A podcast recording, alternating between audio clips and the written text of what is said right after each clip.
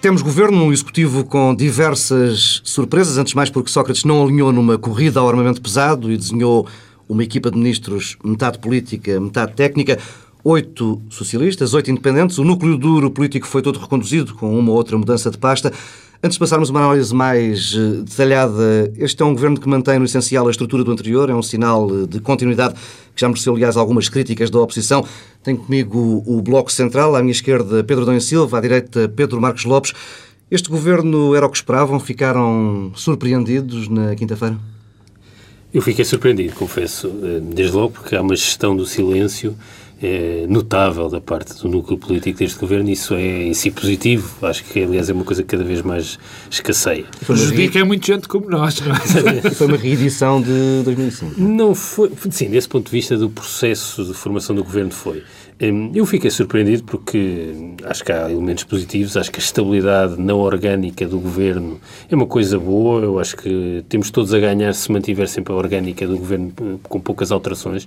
Há uma tendência dos cada governo novo, quando chega, é, inventar novas pastas, novas arruma, arrumações de ministros. Nesta feita, a única coisa que houve foi a transferência do quadro comunitário do ambiente eh, para a economia, portanto a estabilidade é bom. Agora foi uma surpresa porque eh, estava-se à espera de um governo de combate político é, foi, aliás, a reação de muitos mídia é, na sexta-feira passada, dizer que era um governo de combate político. Eu não vejo como é que este possa ser um governo de combate político. Antes, pelo contrário. Antes, pelo contrário. É, e também não é um governo à imagem do governo de há quatro anos e meio, em que, na verdade, os independentes que apareciam eram nomes fortes, reconhecidos na área, reconhecidos publicamente, com notoriedade Bem, há aqui uma lista de há uma lista desconhecidos. De desconhecidos, o que tem a vantagem de, nestes primeiros dias, dar-se o benefício eh, da dúvida. Eh, eu acho que este governo, do ponto de vista, e como tu disseste, Paulo, eh, é um governo que é um governo novo, tem muitos ministros novos, novos mas tem um núcleo político que é o mesmo. Eh, e que não alarga. E se calhar este governo precisava de mais política e menos ministros eh, setoriais estão afastados da política. Era um governo que tinha, a meu ver, três pastas que eram decisivas eh, para se perceber qual era o sentido e o sinal que era dado do ponto de vista do investimento político, que era os assuntos parlamentares, a economia e as obras públicas. Olhando para aquilo que acontece e para aquilo que é o elenco, o que é que podemos dizer? Há um fortíssimo investimento político na economia, um há um desinvestimento nas obras públicas e um assim assim nos assuntos parlamentares, porque não era a mesma coisa Pedro Silva Pereira ah, ser Ministro dos Assuntos Parlamentares do que Jorge Lacão. E, portanto, eh, são esses os sinais. Muitas mulheres, isso é positivo, eh, muitos independentes. Eh, eu acho que isso é negativo e é um sinal de fragilidade na política portuguesa, mas que há eu diria que, isto é, eu diria que isto é um novo, um novo governo ou um governo novo com velhos vícios. E alguns dos vícios são vícios antigos. Eh, nós temos na nossa, na, se calhar no nosso ADN, um, um, algo que eu que eu desprezo em absoluto e peço, peço desculpa pela, pela força das palavras, que é esta conversa, que é esta conversa dos ministros técnicos e dos ministros políticos. Isso não existe. Quer dizer, os ministros. Infelizmente existe. Não, pois, existe, existem porque lhes dão. Quer dizer, é essa, esse, é essa denominação. Os ministros estão, são todos políticos. Ou pelo menos deveriam ser. Há revelações, como Ana Jorge. Ou, exatamente. Não, Ou não menos... às vezes há revelações. Sim, de acordo, pode haver revelações. Quer dizer, eu, eu até, posso, eu até posso acreditar, se eu fosse assim, um, um rapaz muito ingênuo, que subitamente a doutora Isabel Alçada se revela, revela, revelaria uma política de, de mão cheia. Teixeira dos Santos revelou-se um ótimo Sim, político. ou aquela senhora, ou aquele senhor que era que eu não me recordo o nome, mas vocês vão-me ajudar, que era diretor-geral do Hospital de Évora, vai dar, Serrano. António Serrano vai dar um excelente ministro da Agricultura. Quer dizer, eu não acredito, sou muito fraco. E agora, o que isto, o que isto resulta... Oh, deixa-me só dizer uma coisa em relação a isso que estás a dizer. É que, além do mais, gerou-se aqui a situação eh, eh, paradoxal em Portugal, em que temos ministros com um perfil técnico e fora, recrutados fora da atividade política, acompanhados com secretários de Estado que são os políticos. políticos. Quando, quando se calhar devia ser exatamente ao mas, contrário. Mas há haver aqui, ministros políticos com secretários de Estado. Mas há aqui um problema que, que, que eu, eu, eu vou voltar ao que estava a dizer, eh, que é o seguinte. Nós temos que perceber de uma vez por todas que os ministros E quem exerce cargos políticos não tem que ter, obrigatoriamente, uma grande competência técnica no, no setor. O que, quem tem que decidir politicamente é o ministro. E a decisão é sempre política, nunca é técnica. Os técnicos servem como auxiliares. Tem que estar bem aconselhado. Tem que ser, são, são auxiliares da decisão. Porque a decisão política não é uma decisão que, que é próxima de uma decisão de gestão dentro de uma empresa. Aliás, nós também vivemos este velho mito, que é uma coisa que eu acho também eh, patética, de que precisamos trazer mais gente da gestão, precisamos de mais gestores na política. Não, pelo contrário, nós precisamos é de políticos muito mais bem preparados. Mas voltando ao precisamos governo... de mais gente a ir para a política. Isso precisamos. E, e aliás, e aliás, há um ponto, há um ponto que me parece interessante. Eh, eu ouvi dizer, eh, no, tanto sábado como sexta-feira, ou até quinta-feira, que bom, tinha havido um alargamento à, à sociedade civil. A minha percepção é completamente diferente. Eu estou convencido que cada vez mais é difícil recrutar politicamente. Isso tem duas ou Não três é justificações. Isso tem duas ou três justificações que são altamente, politicamente altamente eh, incorretas, que é os políticos ganham mal. Principalmente os ganham mal, do governo ganham mal. Os deputados não, não, já não ganham não, assim tão Não mal. é verdade. Os deputados... Ó oh Pedro, desculpa lá. Um deputado é o representante do povo. Bom, mas... Vamos lá ver se a gente se entende. Portanto, de ganham mal. E depois tem outra coisa que é verdadeiramente extraordinária, que é uma pessoa vai para ministro e passar dois ou três dias tem a sua cara escarrapachada em tudo o que é jornal fazendo-lhe as acusações mais inacreditáveis que existe no mundo. Mas voltando um bocadinho atrás. Nós estamos em presença de um governo, de, de, um governo com dois níveis de ministros. E não é técnicos e políticos. É ministros de primeira e ministros de segunda. Dos quais, dos ministros de segunda, temos pessoas que têm cargas tão, cargos tão importantes como as obras públicas, a educação e a agricultura. E como é gente... A agricultura é muito importante. A agricultura é fundamental. Não devia ser Ministério, provavelmente. Não, não, não, não, não. Também não é o Ministério da Indústria. Ó oh, Pedro, desculpa, porque tu sabes perfeitamente porque é. Porque, porque todo o que está, quem está na agricultura tem um cargo político fundamental, que é a negociação das contrapartidas na, no mercado económico. E, e depois há outro mito, que é nós agora, nós como não temos terrenos agrícolas, como temos uma grande dificuldade, todos sabemos que temos, nós temos um pequeno espaço em Portugal onde, eh, bom agrícola, mas somos o primeiro país florestal da Europa. E, portanto, isso tem importância, isso tem que ser gerido politicamente de uma maneira muito, muito séria. Agora, vamos ter, é uma coisa que eu acho muito curiosa, que é o Primeiro-Ministro, além de ter que andar, desgraçadamente para ele, provavelmente, a fazer campanha diariamente, não é? a coordenar ministerialmente o, o, governo, que é a sua principal atribuição, vai ter que politicamente gerir. Segurar os ministros. Segurar os ministros tais que não são políticos. Oh, Pedro, há uma coisa muito relevante, quer dizer, eh, o Parlamento foi ganhando, nomeadamente desde a, desde, desde a legislatura anterior, maior peso e maior importância no debate político em Portugal. E, desta feita, essa importância ainda será acrescida, porque é um governo minoritário. Portanto, desde logo, a exposição eh, no Parlamento muitos destes ministros, eu, se fosse Primeiro-Ministro, estaria relativamente preocupado. Um, e, portanto, pelo, pelo país podia só ter 24 horas, neste caso concreto, não é? Na verdade, eh, a tendência é para as coisas não correrem muito bem. Pode, de facto, as pessoas podem todas surpreender-nos, mas uh, a tendência é para que, para que não corra uh, muito bem. E, e, portanto, eu acho que há um primeiro problema com todos estes ministros com pouco passado político e pouco passado da disputa política e partidária ou sindical, eh, que é eh, inabilidade, em muitos casos. Podem treinar, podem aprender, eh, mas à partida, quer dizer, as pessoas, há um conjunto de competências que são relevantes. E têm garantidas muitas visitas ao Parlamento. É? Pois, e depois isto tudo... Oh, Pedro, e mais, mais uma coisa que é fundamental. Nós, como eu, como, tu, como eu disse no princípio, é fundamental haver mais políticos. E então nesta, nesta, nesta, nesta conjuntura. conjuntura. Mais políticos. Portanto, eu esperava um governo de combate político uhum. e este não é um governo de combate político. Achas que este, este, este coquetel entre uma tropa de elite, que é a mesma que, que, que, que vem do, do, anterior governo, e estes oito independentes, eh, seis estreantes na governação, eh, acho que isto não, não vai dar resultado? O conflito que está a dar no Rio de Janeiro, faltava, acho que pode ser mal interpretado, não é? Não, acho, acho que isto vai gerar problemas um, e vai gerar. Um, quer dizer, vai haver um problema sistemático de exposição de alguns ministros. Portanto, eh, nós não sabemos ainda, porque ainda não sabemos o que é que o Primeiro-Ministro vai dizer na tomada de posse, eh, não sabemos ainda eh, qual vai ser a identidade política deste governo, quais vão ser as áreas-chave. Podemos intuir, a partir do elenco, que haverá um alguma tentativa de pôr a economia e as finanças eh, como motores eh, da linha política do governo, como talvez na fase inicial do governo anterior eh, foram, foi a educação e a saúde e, e, portanto, a luta contra os interesses corporativos. Podemos intuir isso. Foram todos ao lado. Mas, mas, mas eu, eu, eu, queria só, quer dizer, só voltando um bocado à, à, história dos independentes, eu acho que isto revela que há aqui um problema de degradação sistemática eh, do sistema partidário português, em que são os próprios partidos que reforçam as ideias negativas que as pessoas têm sobre o sistema partidário. Porque estão a dizer, por um lado, nós não somos capazes de produzir e gerar eh, quadros e figuras com capacidade de serem ministros, coisa que eu acho que não é absolutamente verdade, eh, e ao mesmo tempo eh, eh, estão a dizer, dar outra mensagem que é, meu amigo, se estás interessado em ser membro de um governo, afasta-te dos partidos. isto, isto é grave e tem consequências.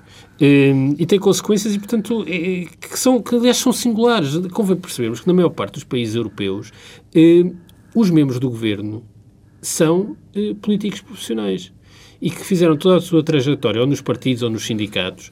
Bom, tens um bom exemplo. tu, Portugal, tens um exemplo que tu gostas muito, Silvio Berlusconi. Não, não tá bem, mas, mas nas, nas, democracias institucionalizadas que nós devemos ter como, como referência... Itália? É, não é uma democracia institucionalizada. É, está longe de ser uma democracia institucionalizada. Isso é, é muito arriscado. Mas, Vais ter uma mas, italiana à porta. Mas... É, é, portanto, essa ideia de que os políticos são políticos e são recrutados na, na, na política. E, mas portanto, em, Portugal, era... em Portugal cai bem escolher independentes? Não, cai bem, mas é um sinal de fragilidade e não um sinal de, muitas vezes, é, a grande abertura, capacidade. Não, eu gostava, eu não tenho problemas nenhum com que, que, sejam independentes. Eu acho é que era importante que os independentes estivessem envolvidos na atividade partidária, oh, Pedro, serem eleitos para o tu Parlamento. Tu tens um Presidente da República que se recusa a chamar político a si próprio. Apesar de há 30 anos não fazer outra coisa. Ou mais, quer dizer, mas tu estás... Não, mas eu acho que, é, é, é, sei que estás a dizer, a ideia de que... Eh, para ser ministro eh, era preciso ser deputado, é uma boa ideia. A Inglaterra é assim. Hum. E se calhar isso obrigava a que os melhores fossem expostos a votos e fossem, e fossem eleitos. E portanto isso geraria eh, uma concorrência e obrigava os partidos a de facto envolverem outras pessoas e outras pessoas envolverem-se na atividade partidária. Vamos Há os incentivos perversos neste, neste momento. Vamos recentrar a conversa. Os nomes seguidos, por exemplo, para pastas como a educação ou a justiça não podem anunciar uma pausa nas reformas? É Olha, eu eu não acho que, que vai existir pausa, porque eu acho que nós tivemos o anterior governo, foi sobretudo um governo das meias reformas. E as meias tintas são sempre o pior que pode acontecer. Por exemplo, há, há bocadinho, quando o Pedro estava a falar nas reformas e do ataque aos interesses corporativos que o, que o, que o Primeiro-Ministro enunciou na primeira, no seu primeiro discurso... As férias judiciais e a liberalização das farmácias. A liberalização das farmácias, que é um excelente exemplo, foi a reforma mais a pior reforma que se podia, que se podia, imaginar, que podia imaginar acontecer. Portanto, há, houve sistematicamente um recuo nas reformas. O caso das farmácias é paradigmático e, e, e nesse caso, permitiu-se que as farmácias não fossem, eh, não fossem apenas propriedade de farmacêuticos. E o segundo passo evidente era haver uma liberalização para a abertura das farmácias. Bem, nunca aconteceu. O que é que isto gerou? Gerou que as farmácias que já existiam duplicassem o valor como é evidente. Não há, há menos oferta, a procura aumenta, isto são leis de mercado. Isto foi sistemático. O outro caso é a reforma educativa, onde se recuou, eu fui, eu, eu não sou suspeito, porque desde o primeiro minuto, eh, e ainda hoje acho, que a doutora Maria Lourdes Rodrigues foi uma excelente Ministra da Educação, com um pequeno handicap, que isto até vai casar naquilo que estávamos a dizer. Não tinha perfil político. E como não tinha perfil político, não soube gerir. O que é que isso deu origem? É que sistematicamente, quando havia problemas, lá tinha que aparecer o Pedro Silva Pereira Bem, ou o Primeiro-Ministro. E, e terminou é? o mandato escudado em dois secretários de Estado. Mas, é, que... Quer dizer, de acordo, que são dois clássicos. Para particular, é um clássico nisto. Agora, a questão da, de, que tu levantaste, a questão da educação, uh, enfim, e dando por boas as, as notícias que ontem vieram do, no Expresso, de que vai ser o primeiro, o primeiro grande dossiê, o primeiro dossiê que o, que o Governo vai, vai, vai pegar, isto tem alguma lógica, mas aí também vai servir para testar de facto qual é o caminho político deste governo. Se este governo vai apresentar uma proposta dizendo eh, que suspende ou que não suspende, eu não acredito, acho isso uma inconsciência de todo o tamanho, mas aqui vai-se medir na perspectiva de que, vamos ver, se o governo chega e diz aqui, tem um pacote eh, alternativo, ou vai antes tentar conciliar esse pacote com, com... Os, com, os, com, com os partidos eu acho, eu acho parlamentar. Que Os primeiros tempos são sempre decisivos para criar uma identidade e uma imagem. E vai ser decisivo para perceber se vai ser um governo minoritário à imagem do governo minoritário de Cavaco Silva ou do governo minoritário de António Guterres. Um governo de diálogo ou um governo eh, de afrontamento. Um, e, portanto, o, o, tema da educação pode ser um bom teste. Um bom teste ao governo, mas às oposições. Eh, há dois ou três temas, nós já a semana passada falámos disso aqui, em que há coligações negativas. E, portanto, isso encosta as oposições à parede. E, e, portanto, eh, o governo pode querer dar o sinal que é um referencial de estabilidade e que as oposições é que geram instabilidade. E, ao mesmo tempo, cavalgar alguma cultura antiparlamentar que existe na sociedade portuguesa, procurando fugir da, da maioria relativa que tem no Parlamento para tentar encontrar suporte e apoio fora do Parlamento, na opinião pública uhum. ou até na concertação social. Acho que na concertação social é, é mais é, difícil. E, portanto, eu diria que esta primeiro, a escolha dos primeiros temas, o modo como se vai apresentar, eh, podem sugerir a identidade e o percurso político que vai ser escolhido pelo Governo. Há diversos desafios hum, pela frente. Aprovar o orçamento em janeiro, hum, o combate ao desemprego vai ser hum, decisivo. Avançar também com os grandes projetos de, de obras públicas, alterar o modelo de avaliação dos professores, já, já aqui falamos. É possível impedir. De, de que forma é que poderá ser possível impedir uma coligação negativa em alguns destes temas? É muito difícil. Eu acho muito difícil. Acho que o tema do desemprego, do lado da proteção do desemprego, é um tema muito sensível. muito sensível por várias razões. Primeiro, porque todos os partidos, exceção do PS, eh, eram favoráveis a revisões do subsídio de desemprego.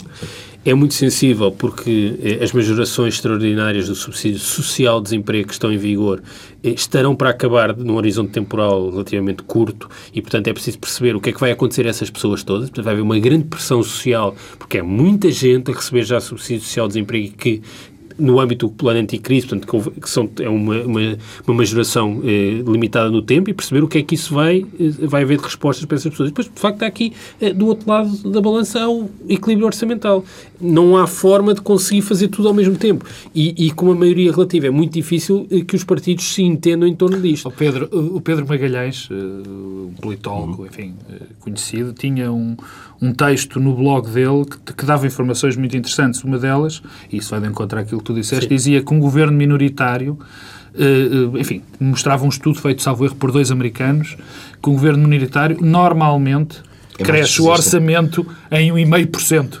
O que é um pois, número interessante. É, é interessante. Um, é, eu acho que isso é uma evidência, quer dizer, não é preciso fazer nenhum estudo para perceber que o facto de serem é ser necessárias eh, negociações eh, coloca uma pressão orçamental, uma pressão fiscal eh, Particularmente nesta superior. conjuntura. É um papel decisivo para Teixeira dos Santos aqui, não é? É, mas é um papel político, não é tanto para Teixeira dos Santos, é perceber o que é que se faz, como é que se, vai ser feita a acomodação do conjunto das pressões e das reivindicações, porque quando se fala de diálogo, o diálogo não é outra coisa do que incorporar um caderno de encargos que tem custos.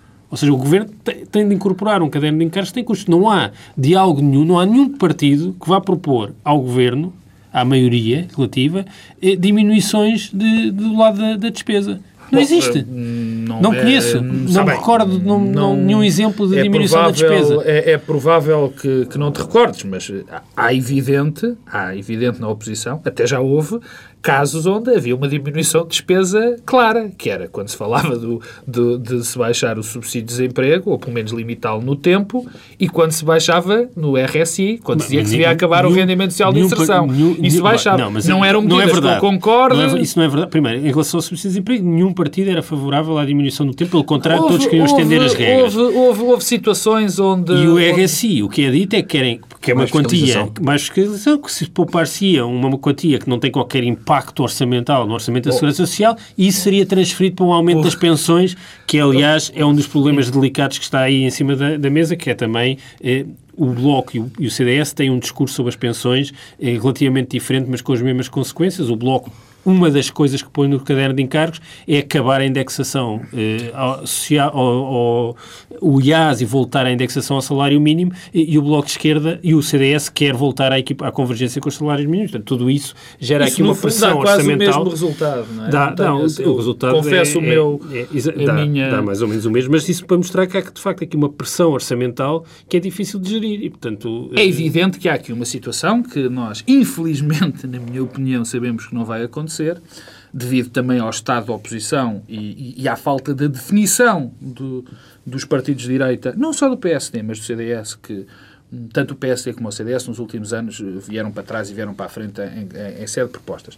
Mas a questão de, das privatizações, de um maior incentivo às, para as privatizações, que é evidente que gera receitas, nem que seja. gera receitas e gera, na minha opinião, isso agora não é um tema aqui eh, eh, para aqui chamado, gera um conjunto de, de, de efeitos benéficos na economia e, e, e, no, e, no, nosso quadro político. Mas isso poderia acontecer se nós tivéssemos uma oposição de direita com capacidade de fazer estas propostas. Bom, Infelizmente problema, não é isso que acontece. É que, independentemente de sermos ou não favoráveis a privatizações, eh, este não é o timing para se privatizar o que quer que seja. Não, eu, eu pois eu sou, eu, eu, eu sou, uh, não é de toda a minha opinião. Qualquer timing é bom para não, tirar empresas. Vender-se Não, mas está bem, o qual, Estado perderia recursos. Qualquer poderia... timing é bom para tirar empresas que não devem estar uh, não, debaixo é só do, do ponto Estado. de vista da receita. Já é sobre o ponto de vista da receita, mas nós sabemos que nunca há bons timings para vender, seja o que for, não é? Que existe, os timings, são, isso não existe em, em, em, termos de, em termos económicos. Quer dizer, nós pensamos que estamos a fazer um bom negócio ou um mau negócio e só sabemos o que é que vai acontecer depois,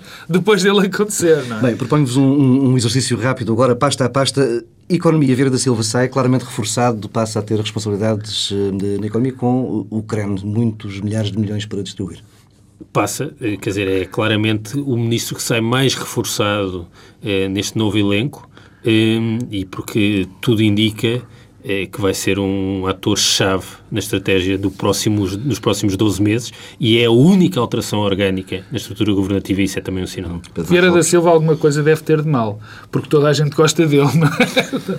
Teixeira dos Santos é uma continuação óbvia. É, é um caso de alguém que não é um político, mas que se revelou um excelente político.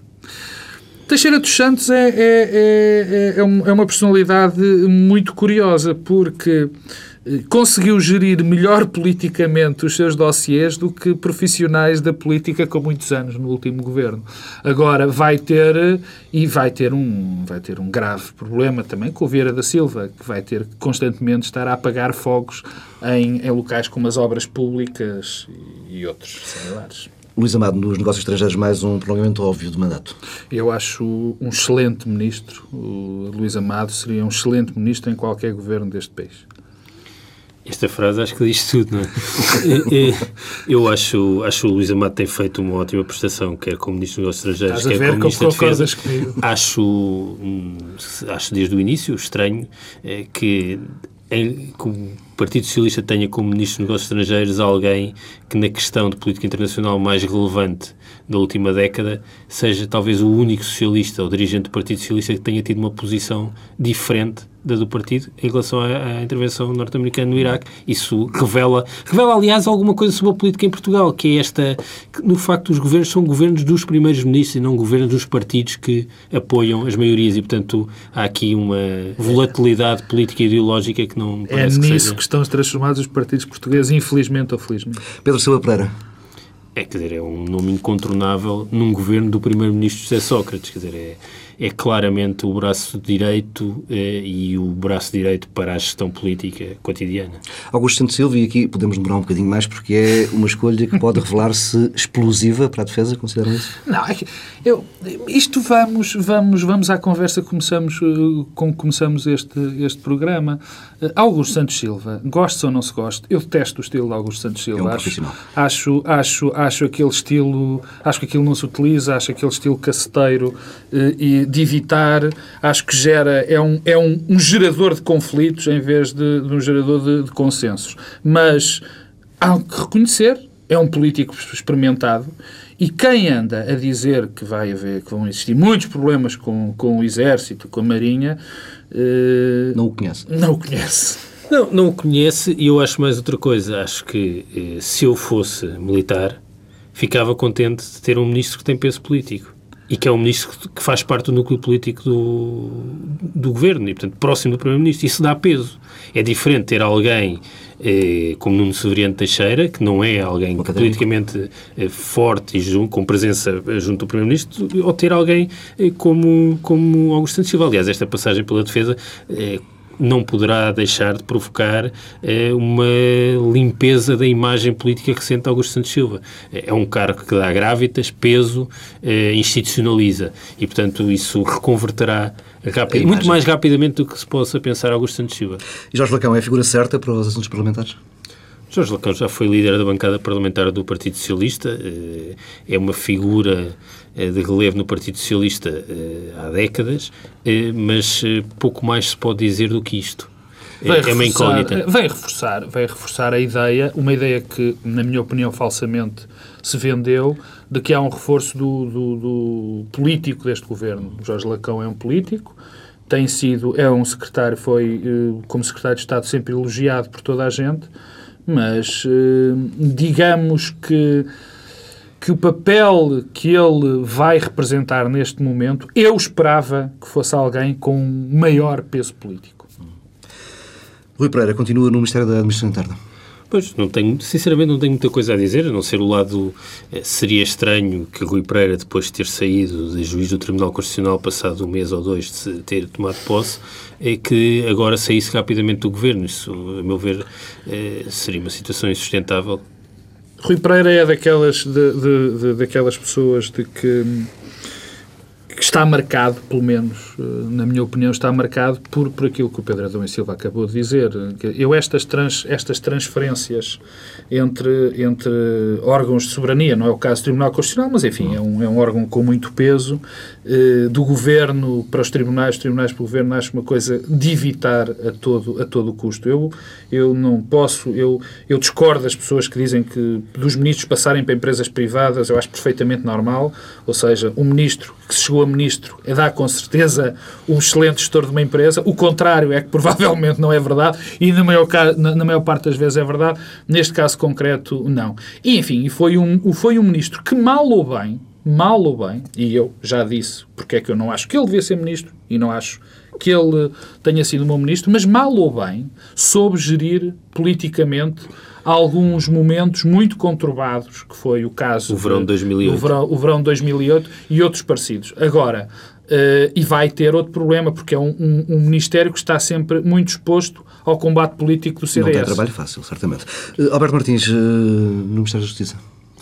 Eu acho que um governo minoritário não pode conseguir fazer aquilo que o governo anterior não conseguiu que é, na área da justiça, é onde, de facto, há que enfrentar as, as corporações.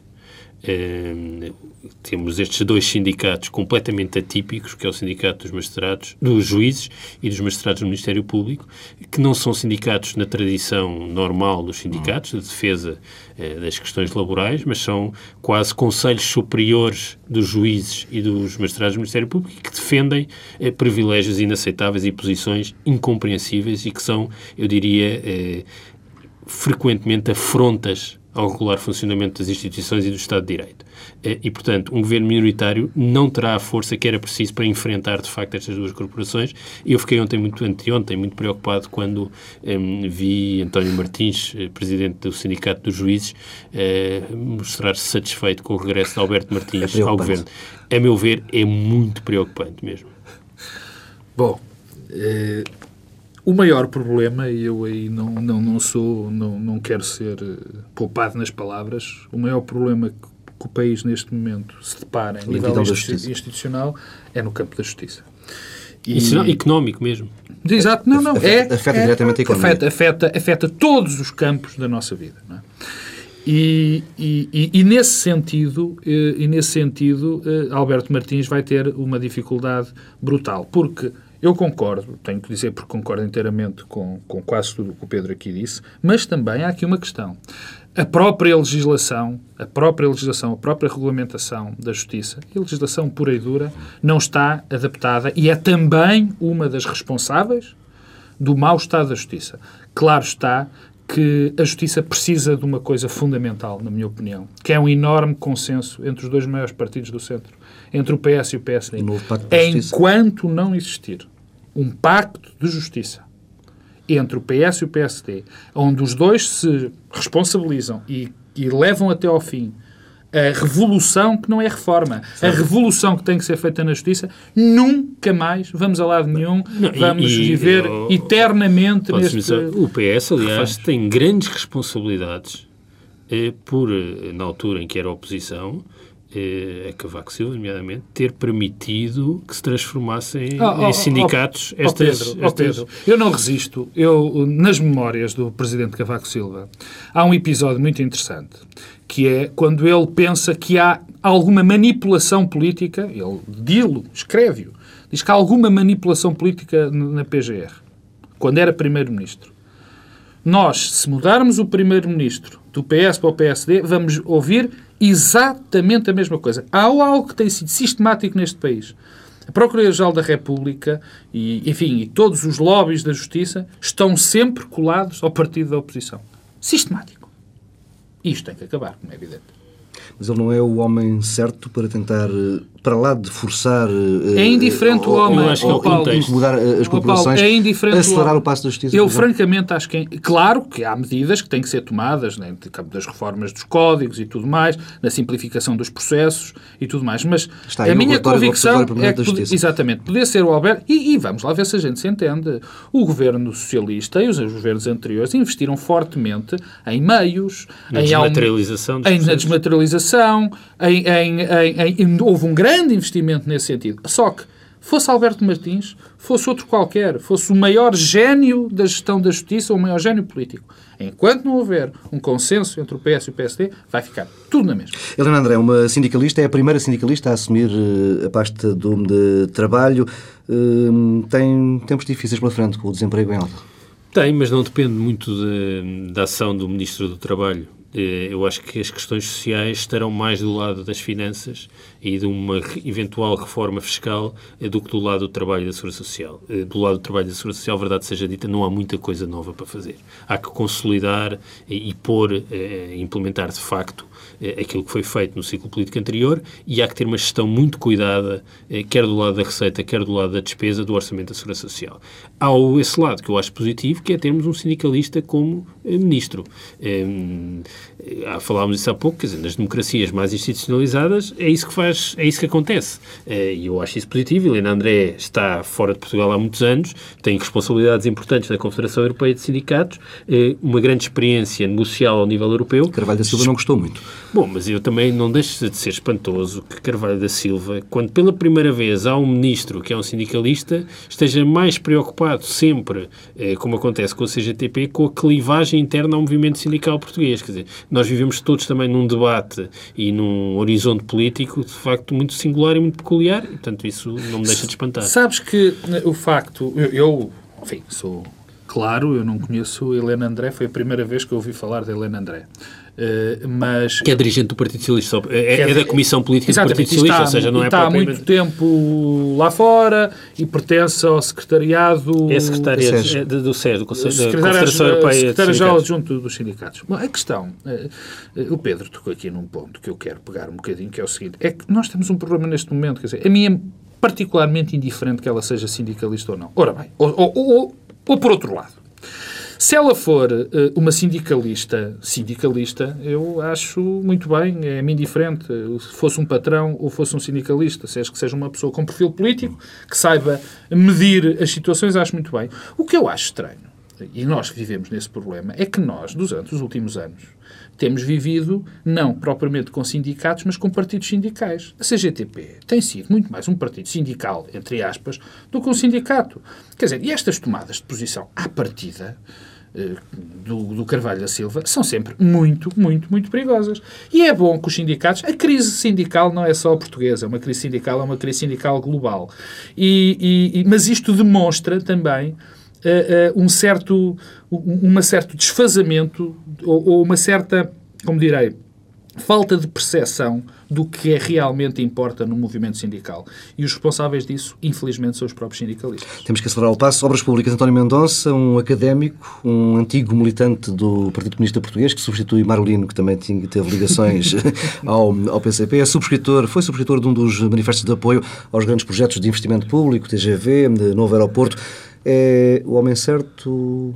Eu, António Mendonça, António Mendonça, que é um académico, uh, uh, eu penso que ele vai ter, vai ser mais um daqueles ministros que, com, que, com quem José Sócrates vai ter de andar ao colo, estou Muito convencido. Trabalho. Porque, enfim, é evidente uma pessoa inexperiente politicamente, mas ele vai ser, no fundo, um negociador de coisas que depois vamos ter Teixeira dos Santos a rubricar ou não, não é? Eu acho que António Mendonça é talvez o sinal político mais relevante do elenco eh, no desconhecimento do que José Sócrates dirá amanhã na tomada de posse. Porque as obras públicas foi um dos grandes temas da campanha eleitoral. Foi, não, foi, os grandes projetos foi um dos temas que esteve em cima da mesa durante a campanha eleitoral. E temos nas obras públicas alguém cujo peso político é inexistente, desconhecido, desconhecido. não se sabia sequer de qualquer especial proximidade ao Partido Socialista, saiu do PC em 1990, não foi assim há tanto tempo. Um... Isso para mim é muito estranho. Deixa-me só Sim, fazer isto. Isto, para mim é, isto é desculpa, isto é muito estranho. Um homem que sai do Partido Comunista em 1990, uh, eh, com todo o respeito e consideração por uma pessoa de que eu não conheço, a mim soa-me logo estranho. E, e que tem, está numa pasta que aparentemente é de enorme relevância política e é talvez um dos fatores de maior clivagem entre o PS e o PSD nos últimos tempos. Mas é onde Portanto, o governo poderá encontrar pontos à esquerda, não é? Não. Duvido. Não. Duvido e acho, acho que, quer dizer, é, é, é, politicamente frágil, pode, pode ser uma revelação, não sabemos. Mas, mas em quê? Quer dizer... Mas pode revelar-se. Agora, isso é uma das características deste elenco, é que há um conjunto de nomes sobre os quais eh, não se sabe muito e, portanto, pode sempre haver uma grande revelação, mas eu diria que a regra é não haver revelações. Isto faz-me lembrar os clubes de futebol, o Porto, o meu clube, o Futebol Clube de Porto, há uns anos tinha a mania de comprar 7 ou 8 Vinha assim, há uns anos? Não, sim, há uns anos. Uh, este ano comprou o quê? 15? Não, não, isso é mentira. Uh, compravam 7 ou 8 brasileiros e que não sabia se jogavam ou não jogavam. E de vez em quando lá se safava um. Mas é, é, muito o que me faz lembrar este governo. Mas já aqui falámos muito de Isabel Alçada na educação, na saúde continua na Jorge, que parece ter sido a tal aposta ganha numa não política na agricultura um gestor desconhecido. Uh, António Serrano sai do Hospital de Évora para... Pois eu nem sei se ele geria bem o Hospital de Évora e, portanto...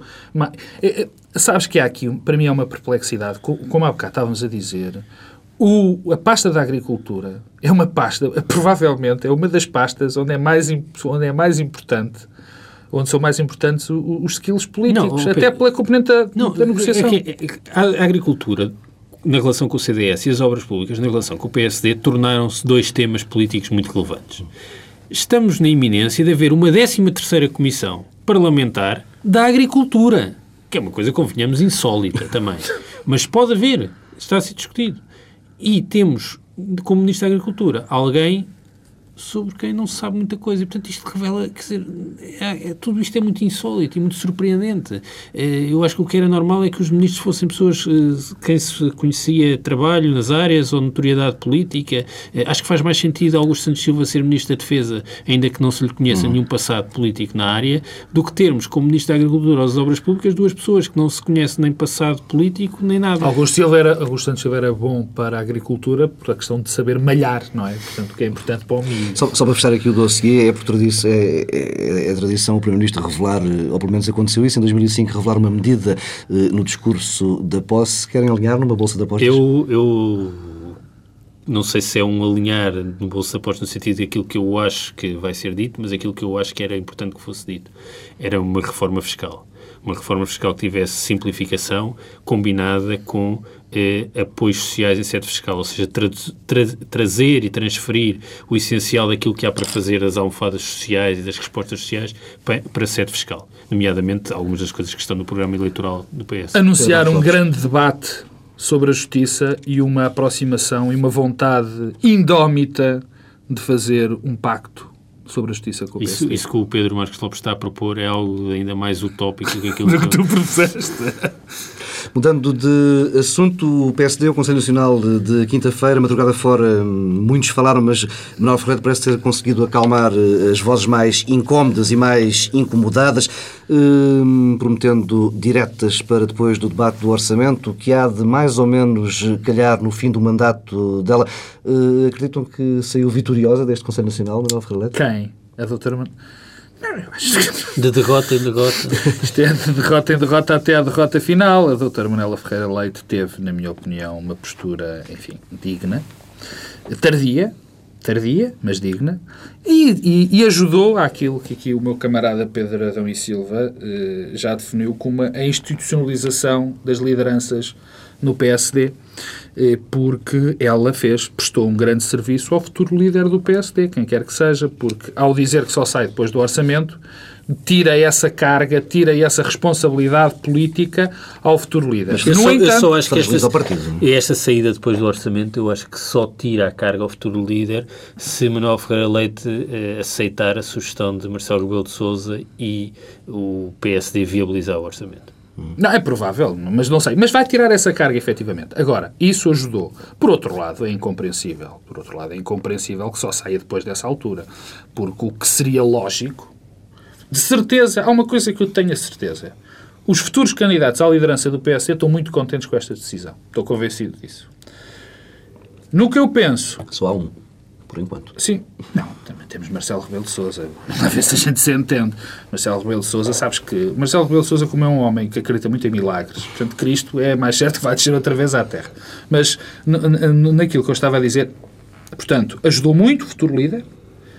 Por outro lado, é inexplicável, e para mim não faz qualquer tipo de sentido, que uma líder que vai sair, que já anunciou que vai sair, e que nem vai sequer cumprir o seu mandato, diga que vai ficar até o orçamento. Isto não tem qualquer tipo de, de explicação política. Eu, eu, queria só dizer uma coisa em relação ao timing e outra em relação a Marcelo Rebelo de Sousa.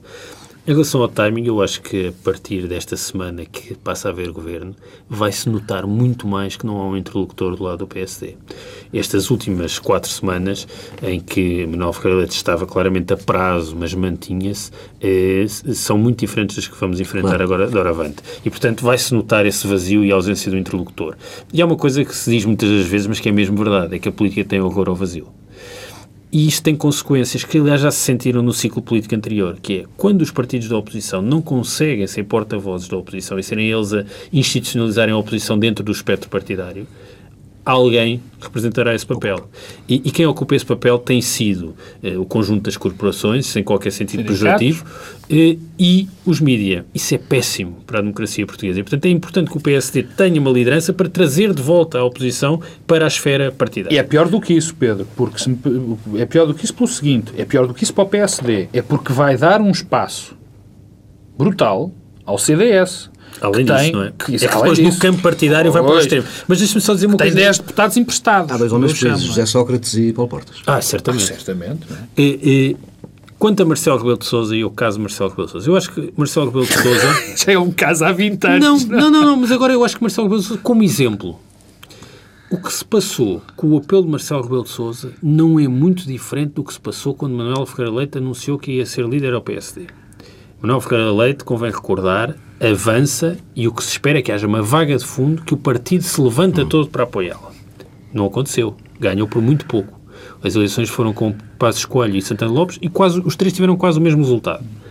Marcelo Rebelo de Sousa quis sugerir que era alguém que unia o partido e que surgia acima das clivagens e que ia haver um levantamento. Eu acho que ele tentou fazer isso não para ser candidato, mas para ser um candidato presencial.